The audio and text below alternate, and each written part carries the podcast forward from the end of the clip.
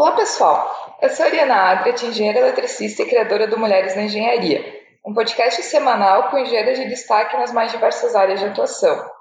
Durante as minhas conversas com elas, vamos falar de seus projetos, carreira, novas tecnologias, cases de empreendedorismo e muito mais. Eu tenho certeza que vou aprender em cada episódio e espero que você também.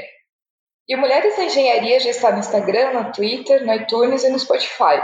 Você pode seguir o podcast por lá ou então acessar o nosso site www.mulheresdaengenharia.com. E o Mulheres da Engenharia chegou ao episódio 50 e não poderia estar mais feliz por isso. E a minha convidada para esse episódio especial número 50 também é a engenheira mais especial da minha vida. Nada mais nada menos que a minha irmã, Adilene Adret, engenheira civil e uma das grandes inspirações da minha vida. Então espero que vocês gostem da nossa conversa.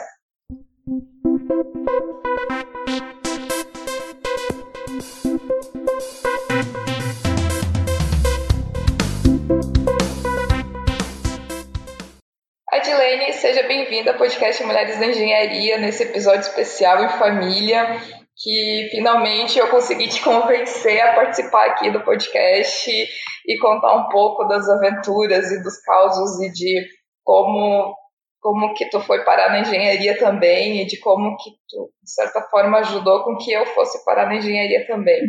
Então, seja muito bem-vinda. Então, obrigada, dando um, um alô para todo mundo que, que estiver ouvindo a gente.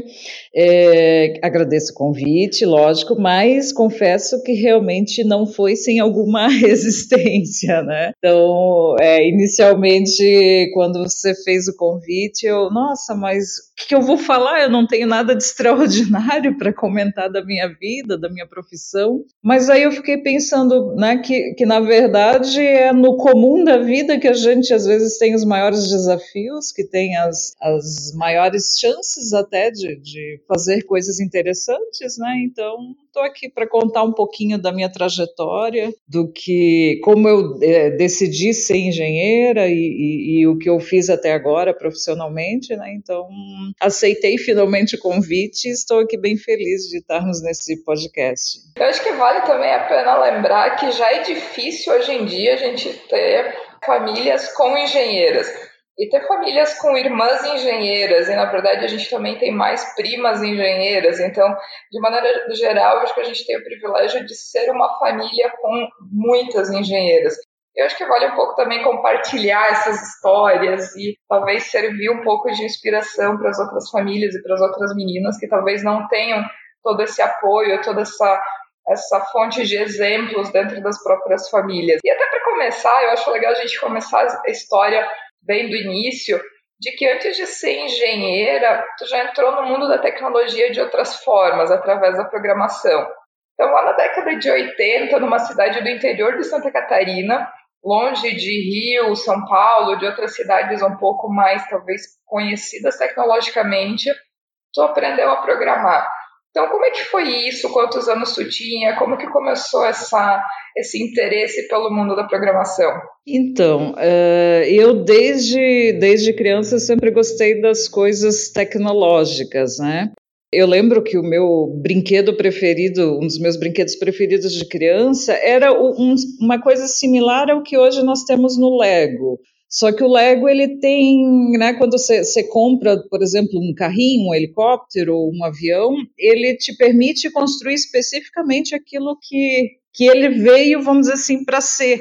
E eu tinha um brinquedo chamado Ering-Hash na época, que era a mesma coisa do Lego, só que você podia usar a sua imaginação e construir aquilo que você quisesse, digamos assim, aquilo que, que você, uma casa, um carro, um avião, usar a tua imaginação.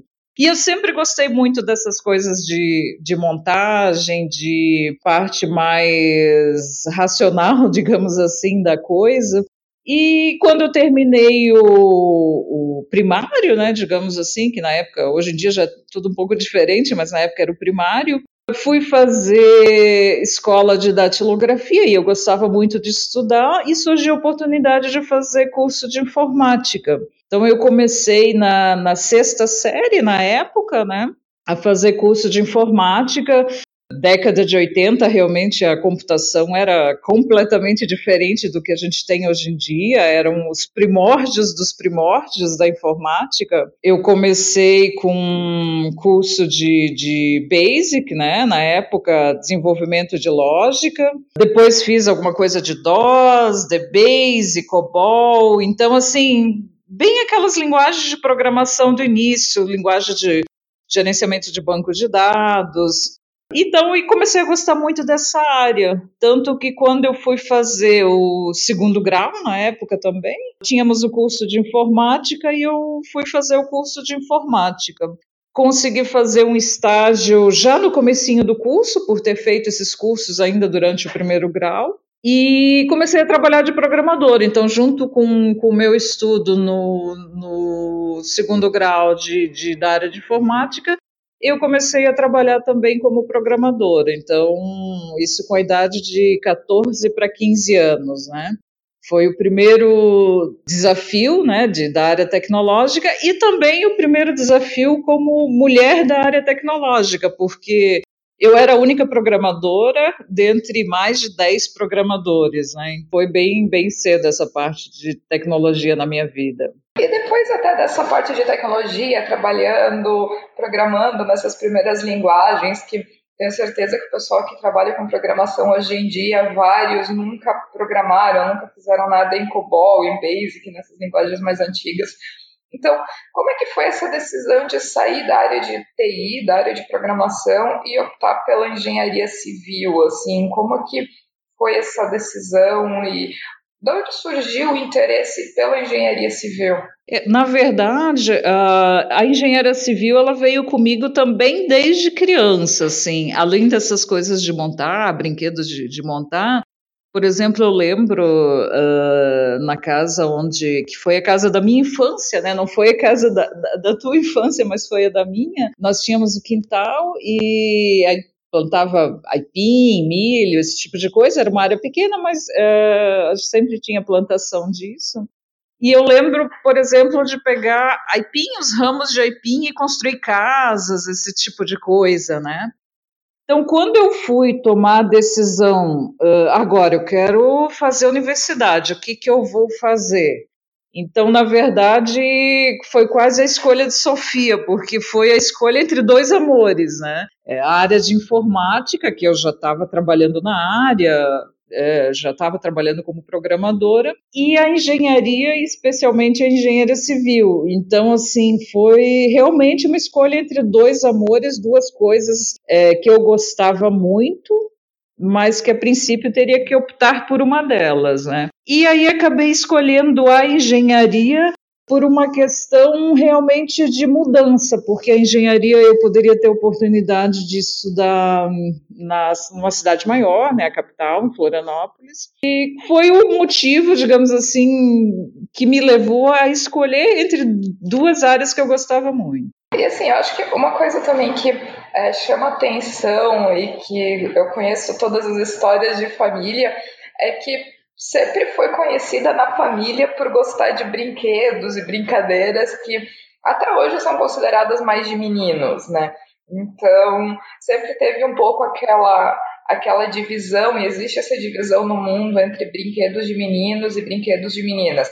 Tanto é que se até hoje em dia entrar numa loja de brinquedos, a gente vê claramente que as meninas elas são ensinadas de certas formas a serem donas de casa, então tu vai encontrar uma lavadora de brinquedo, um ferro de passar roupa de brinquedo, vassoura de brinquedo, enquanto que os meninos eles são ensinados de certa forma a ser super-heróis, a montarem coisas, a construírem naves espaciais, a todos esses tipos de brinquedos que desenvolvem um pouco mais o interesse por construir coisas. Que, que na verdade a vida de um engenheiro é construir coisas, é desenvolver coisas.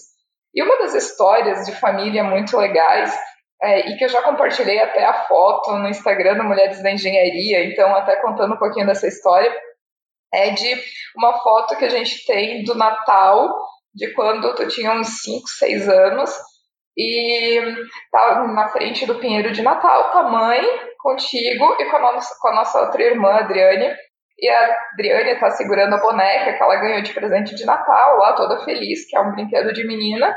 e tu tá do outro lado do sofá segurando, toda feliz também, uma patrola, que na verdade é um tipo de tratorzinho, né? É verdade. Mostra muito claramente essa vontade, esse, esse desejo por brincar com coisas que não são tão associadas é, com meninas. Então, como é, que, como é que surgiu essa história? Assim, como é que, que eu vejo até um tanto quanto revolucionário uma menina de 5, 6 anos, na década de 80, final da década de 70, início da década de 80, pedindo um trator de presente de Natal para a família. Isso hoje em dia ainda é revolucionário, mas naqueles anos isso era mais revolucionário ainda. Então, de onde que surgiu esse interesse e como é que foi isso? Então, essa história é, é engraçada e quase virou lenda na, na família, né? Foi um, um, Natal desses que, lógico, sempre a mãe perguntava antes, ah, o que quer ganhar de presente? E eu não lembro se eu tinha, acho que eu tinha visto na vitrine de uma loja aquele tratorzinho, que era tipo uma patrolinha a pilha tal, já bem, né, bem, bem bacana. E eu botei, eu quero aquilo ali de presente de Natal. E, e eu lembro que depois a, a, mãe chegou a comentar que ela até já tinha comprado a patrolinha, mas ela de brincadeira tentava me levar na loja e mostrava, olha aquela boneca ali, a maior que tem na loja, se você quiser, pode ser esse teu presente de Natal. E eu dizia, não, não quero, não quero. Aí ela disse que até uma hora que eu cheguei bem braba para ela e disse: Ah, se não quiser me dar patrolinha, não quero nada de Natal. Então, eu realmente queria muito aquela patrolinha. Né? Mas eu acho que essa, essa questão tem muito a ver com dom, né? Porque mais do que ser menina ou menino, é, de certa forma eu sempre gostei muito da área de exatas e o meu dom era para aquilo né? Eventualmente outras pessoas até podem ter os seus dons, uh, sei lá, para culinária, para enfermagem, para medicina, isso acho que desde criança alguma coisa aparece disso, né? E de certa forma apareceu para mim e acabou virando lenda essa história da, da patrolinha, né? Mas realmente assim foi o meu brinquedo de infância assim mais mais xodó, assim, se alguém tocasse nele, nossa, não podia nem tocar, era meu e só meu. Assim, também outras coisas que eu lembro foi que na verdade por tu gostar de tantos brinquedos um pouco mais tecnológicos, isso acabou me influenciando muito. Até porque, só para deixar todo mundo sabendo, a gente tem uma diferença de idade de 12 anos. Então, assim, eu lembro que de criança eu jogava videogame, que eu jogava Atari na época, por quê? Porque era o videogame que tu tinha. Eu brincava de outras coisas, assim, que eram um pouco mais tecnológicas, não talvez porque ao contrário de ti, talvez aquilo não era tão nato, né, aquele desejo por brincar com aquelas coisas, mas como eu te via brincando e tu tinha, e eu acabava tendo contato com tudo isso, acabou despertando até em mim um interesse por todas essas coisas.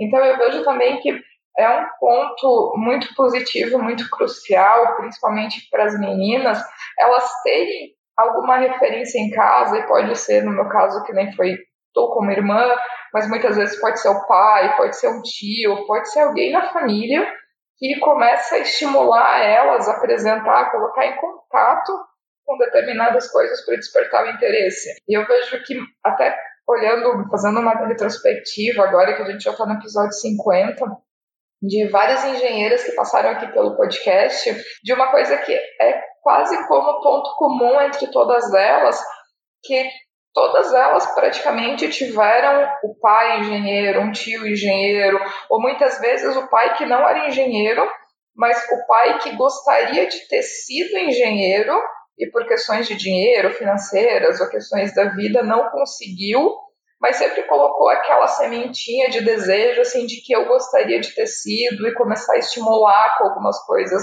um pouco mais relacionadas à engenharia. Então, eu acho que esse é um ponto extremamente importante, assim, de como a gente estimula as novas gerações, as novas meninas a se interessarem por construir coisas, a brincarem com brinquedos que não são tão comuns para meninas, assim. Então, para mim, o teu interesse foi de certa forma, eu acho que crucial para se tornar um interesse meu também, né, com o passar dos anos. Então, até hoje eu lembro do nosso Atari.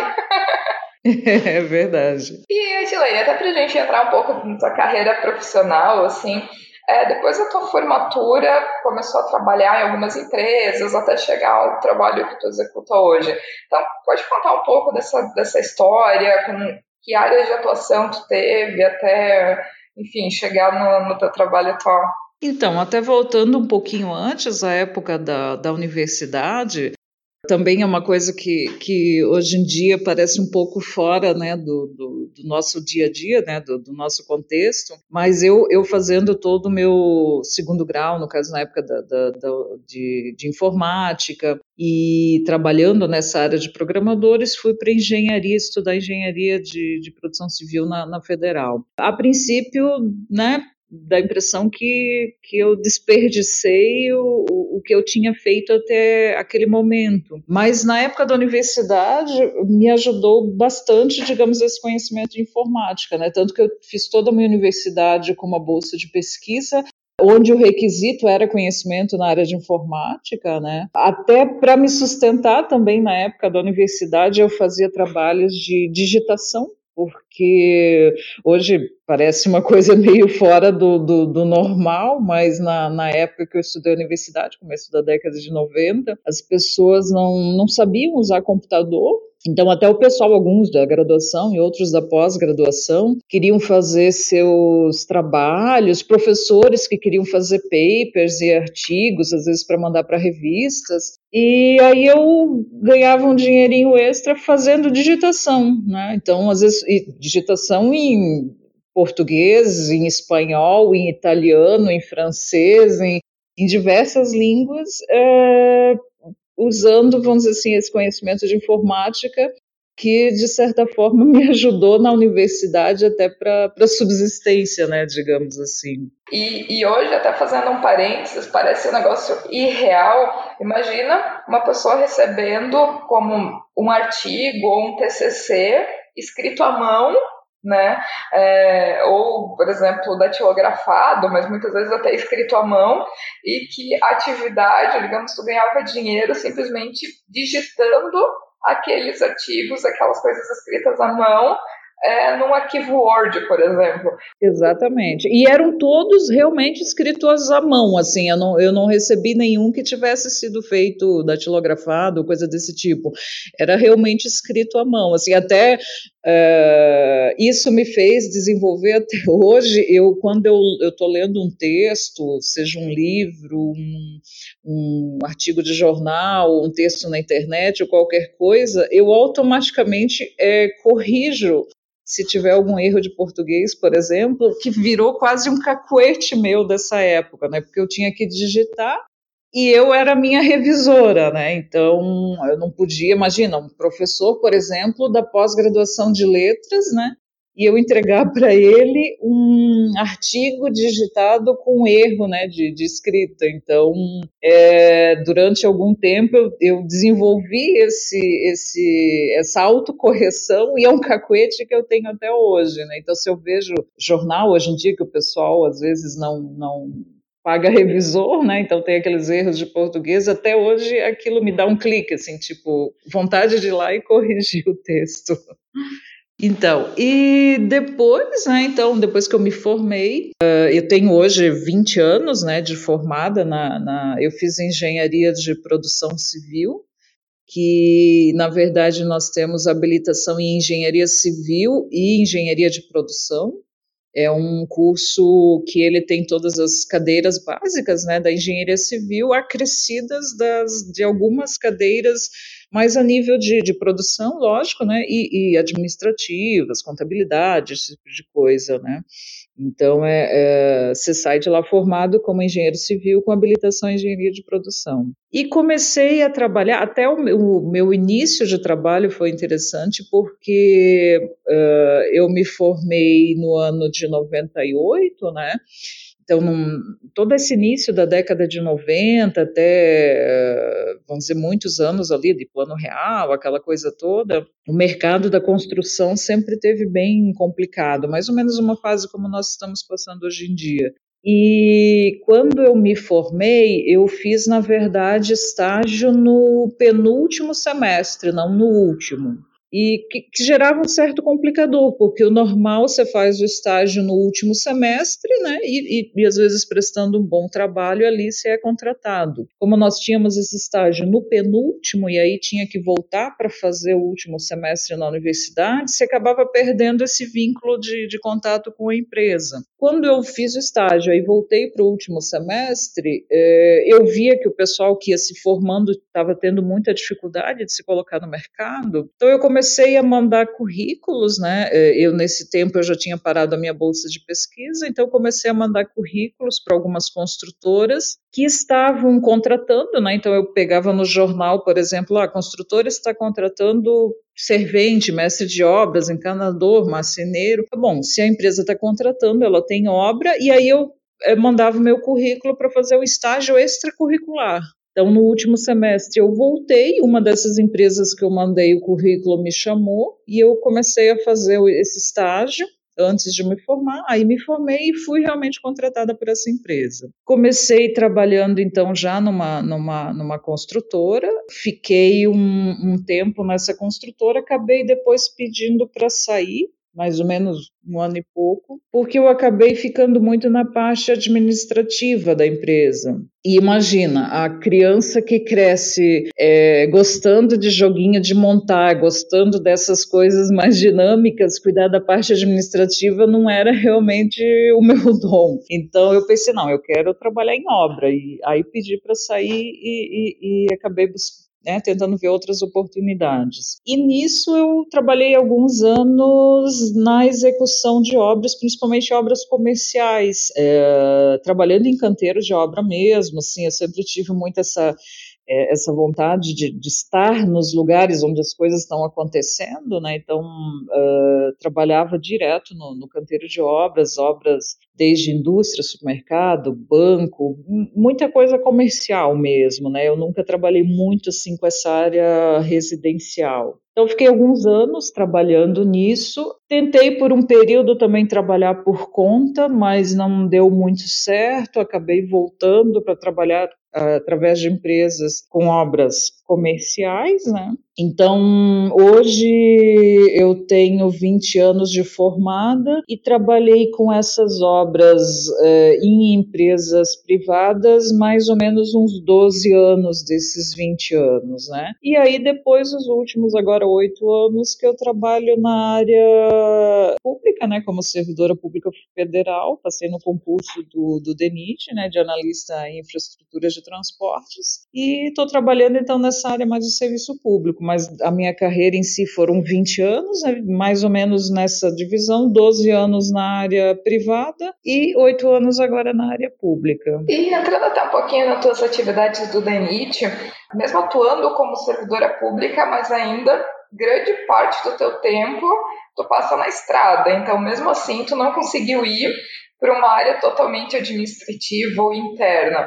Né? Então, como é que é o teu dia a dia assim, de inspeção de rodovias? Mais ou menos quais são as principais atividades que tu desenvolve? Então, quando eu passei no, no concurso, uh, eu perguntei, ah, mas onde é que é que tem mais atividades é, práticas, digamos assim, né? Porque eu não tinha muita vontade de ficar o tempo todo trancado, sei lá, no escritório, vendo projeto, vendo planilha, né? E aí, dentro do DENIT, você tem a estrutura da superintendência regional, que fica nas capitais, né, de cada estado, você tem as unidades locais. Então, o pessoal diz, olha, a parte mais prática é na unidade local, que a unidade local funciona como se fosse uma mini superintendência mas é onde você tem o contato com, com o dia a dia das coisas mesmo, né? Com tanto usuário de rodovia, outras realidades que envolvem aquilo ali, e acabei optando, né? E trabalho durante esses oito anos em unidade local, que é realmente como se fosse a, a ponta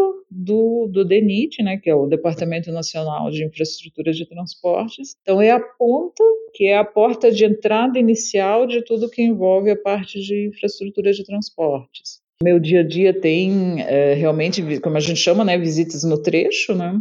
algumas inspeções, algumas verificações. Tem, lógico, também a parte de escritório, a parte burocrática bem, bem consistente também, né? Mas é, é uma coisa um pouco mais misturada, né? Então acho que encaixa mais dentro do que eu sempre gostei de fazer e, e vamos dizer assim, daquilo, como eu falei, cada um tem os seus dons, né? Cada um tem as, a, a, aquilo que, que lhe encaixa melhor. E então hoje eu, eu faço essas atividades, né? Que misturam um pouco de escritório e um pouco de ida trecho, principalmente a parte de fiscalização. Né? Nós temos contratos de, de manutenção, conservação da rodovia, são empresas contratadas, né? Eh, antigamente até se tinha a estrutura de que o próprio que na época era o DNR, né? Depois, em 2001, é que acabou sendo reorganizado e que iniciou o DENIT, mas a época do DNR ainda se tinham os servidores próprios que faziam tanto construção quanto manutenção das rodovias.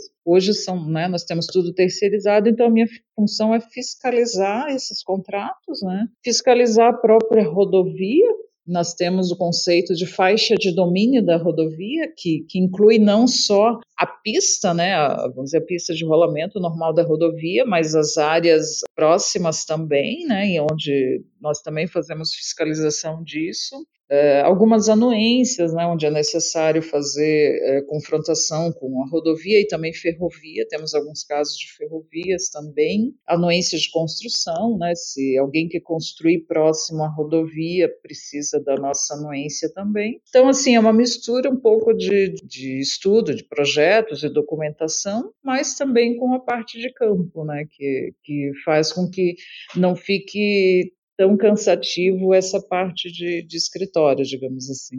Uma coisa que eu acho legal, assim, que é uma. É, eu acho que é uma coisa meio nata de. E, e não só de engenheiras, mas de engenheiros, de alguns que gostam da parte mais de projeto, uma parte mais interna, um pouco mais de, às vezes, pesquisa e desenvolvimento, cálculo, uma coisa mais interna dentro das empresas e companhias. E alguns engenheiros e algumas engenheiras que já têm esse perfil mais mão na massa, assim, não, eu preciso trabalhar em algo que eu tô lá, eu tô vendo as coisas acontecerem, isso pode ser na área de civil, elétrica, química, não importa engenharia, existem mais ou menos esses dois perfis.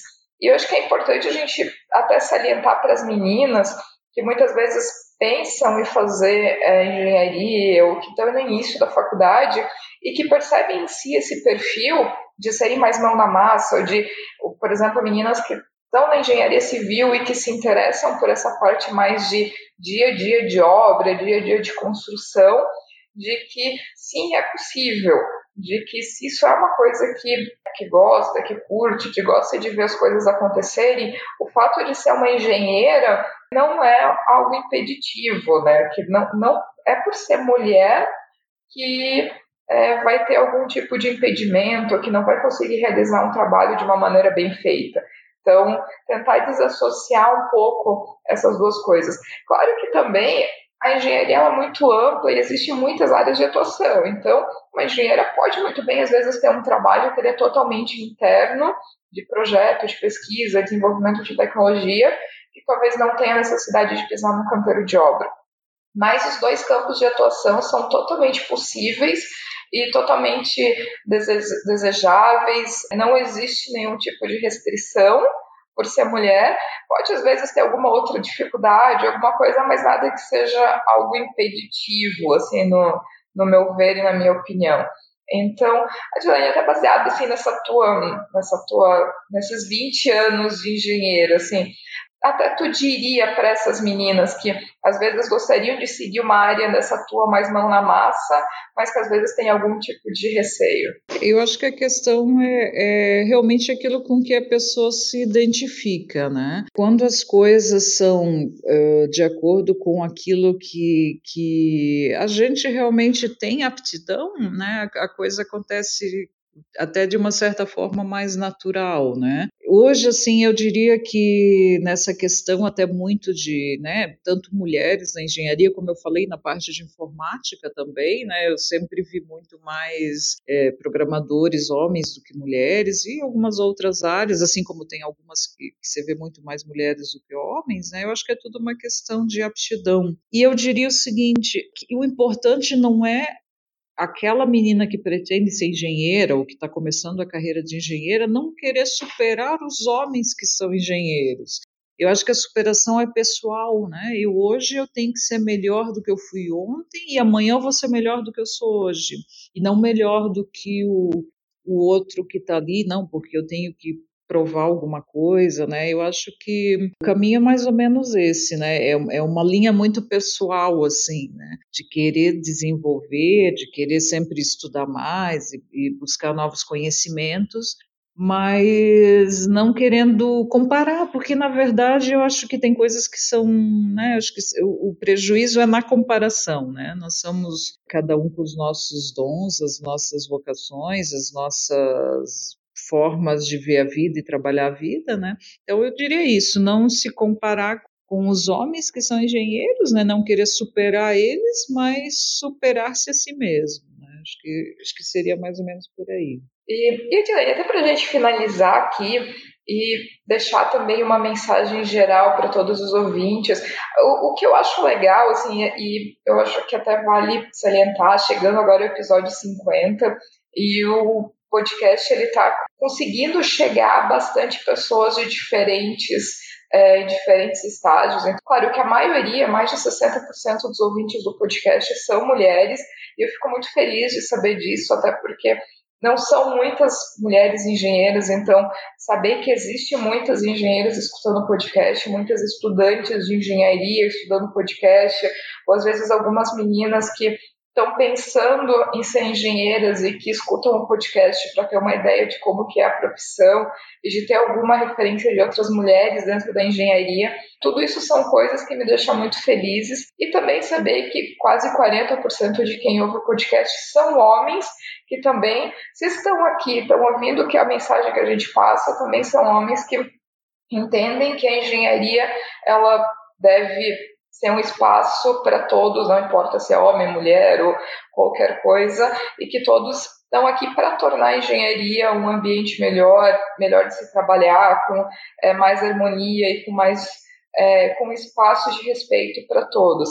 Então, assim, até para a gente finalizar, se eu puder deixar uma mensagem final a todos os ouvintes, ouvin as ouvintes que escutam a gente, é, que mensagem que tu deixaria, até porque já são 20 anos de experiência e bastante conhecimento acumulado nesse tempo todo. Então, é, como eu não. É, essa questão da referência que você falou, né? Então, como eu não, nunca tive essa referência, na verdade, eu sempre fui soldado caçamina, né? Aquele que vai na frente. Nós até já brincamos algumas vezes que o único engenheiro que existia antes de, mim na família era o nosso bisavô, que tinha um engenho, né? Então era o, foi o primeiro engenheiro da família. Engenheiro de cana, engenheiro de milho. É, então, acabou virando uma brincadeira familiar. Uh, assim, nessa função de soldado caçamina, digamos assim. É, uma coisa que eu sempre tive, uh, já antes de me formar, mas também depois de, de formada, é, se eu fosse para errar alguma coisa, que eu fosse errar agindo e não me omitindo. Né? Então, esse foi um dos primeiros pensamentos que eu tive, algumas linhas de, de atuação que eu, que eu desenvolvi né, na, na, minha vida profissional. Poderia até chegar lá, eu fiz tal coisa e não deu certo, errei, né? mas que eu, se eu for para errar, que realmente seja na ação e não na omissão, né? não me omitir de fazer alguma coisa e, e, e depois me arrepender por não ter feito. Né? E nesse pensamento, bom, já que eu vou agir e não me omitir, né, então se eu for para ter uma ação, que eu faça ela bem feita. Né? Se eu for para fazer, então eu vou fazer bem feito. E isso é uma coisa que também tem um pouco dessa linha de, de daquilo que a gente traz de família, né, de, de história familiar, né, e, e, me vem muito a palavra que, que se usava, que era a palavra capricho fazer as coisas com capricho. Então, se eu fosse fazer, eu queria fazer da melhor forma, né, usando todas as ferramentas que eu pudesse ter para fazer aquilo ali. Isso até me lembra uma historinha familiar que, que eu lembro que a mãe contava e eu achava bem interessante isso, né? Que quando eles eram crianças, o, o, o nosso avô, a nossa avó, eles viviam, eram colonos, né? Da, da parte de, de plantar e, e viviam realmente da, da roça, como se diz, né? E ela contava que o nosso avô, ele, quando ele colhia o milho, e separava o milho para poder levar lá num outro moinho para fazer o fubá, né? Ou seja, moer o milho para o, o, o milho para fazer o fubá. Ele separava o melhor milho que ele tinha, colocava no saco e pedia para um dos filhos levar lá. E ele pedia que chegando no moinho que ficasse lá aguardando moer aquele milho, porque ele tinha, ele tinha tido todo o capricho, digamos assim, de separar o melhor milho e pedir para que fosse moído. Então ele queria que retornasse o melhor fubá também, né? E ela sempre contava essa história em relação a, a, essa questão do capricho, né, de fazer bem feito, não aceitar qualquer tipo de grão, né, não aceitar qualquer tipo de, de fubá. E, e, isso foi uma coisa que eu acho que eu, eu introjetei muito na minha vida, né, de se for para fazer alguma coisa, realmente que eu possa dar o meu melhor para aquilo ali, né? É, que eu realmente, quando eu termine aquilo, eu digo, nossa, o que eu fiz aqui agora, eu, eu dei todas as minhas forças para sair esse resultado, né? E eventualmente, às vezes, não sai o resultado que a gente quer, mas pelo menos você fica tranquilo, não. A minha parte, o que eu pude fazer, eu fiz, né? Então, acho que é mais ou menos essa linha do, do que sempre foi a minha vida profissional. E além disso, assim, acho que agora chegando até o final do episódio, eu até queria te agradecer pela participação, pela gravação, mas acho que acima de tudo e acima de qualquer coisa, eu queria te agradecer por sempre ter sido essa fonte de inspiração na minha vida e por ter sido a grande engenheira responsável por eu me tornar engenheira também, por ter sido sempre um bom exemplo na minha vida, sempre ter essa referência muito forte. Quero te agradecer mais do que agradecer pela presença aqui, te agradecer pela presença na minha vida, assim, então, obrigada. Então, sou muito feliz mesmo, tanto de estar participando desse podcast, apesar da resistência inicial, mas estou muito feliz de estar participando, muito orgulhosa de ser a tua irmã mais velha, né? Até eu brinco às vezes que eu não gostava de brincar de boneca, daí chegou uma hora que eu estava com 12 anos e apareceu uma boneca de verdade para eu cuidar. Estou muito feliz mesmo, muito orgulhosa tanto da, de ti quanto até inclusive desse, desse trabalho de podcasts e incentivando as meninas né, na, na área de engenharia e incentivando as pessoas a desenvolverem os seus dons e a sua profissão. Né? E se você que está ouvindo tiver algum comentário, crítica ou sugestão, só enviar um e-mail para ariana.mulheresdaengenharia.com ou então acessar o nosso site www.mulheresdaengenharia.com e deixar o seu comentário. E se você gostou desse episódio, ficarei muito feliz se puder compartilhar com outras pessoas que podem gostar também. Um abraço e até o próximo episódio.